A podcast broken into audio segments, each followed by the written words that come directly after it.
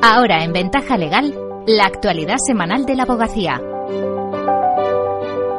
Bienvenidas. Hola, buenas tardes.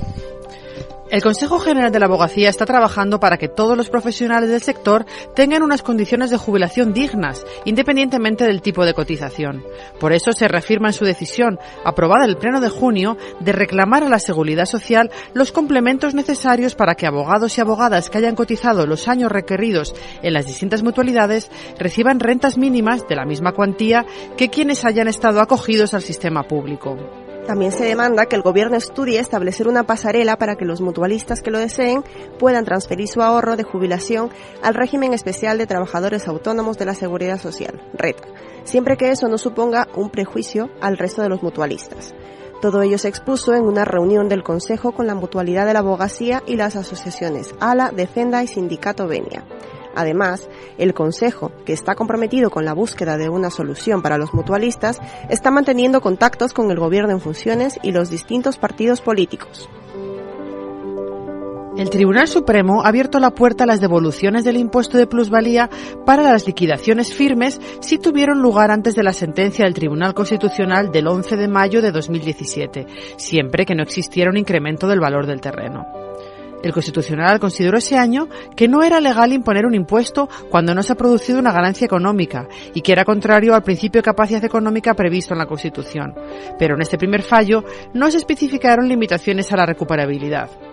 En una sentencia del Constitucional de septiembre de 2022, el tribunal corrigió la anterior doctrina y señaló que las disposiciones declaradas inconstitucionales han de ser declaradas nulas, lo que implica la posibilidad de que sean revisadas.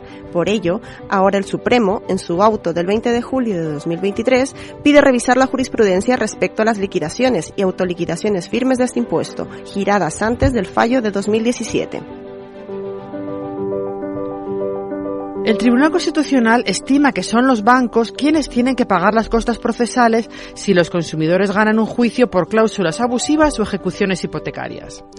Los magistrados han amparado por unanimidad el recurso de una madre que, en representación de sus hijos menores de edad, tuvo que pagar parte de las costas de una ejecución hipotecaria, pese a que el contrato fue declarado abusivo.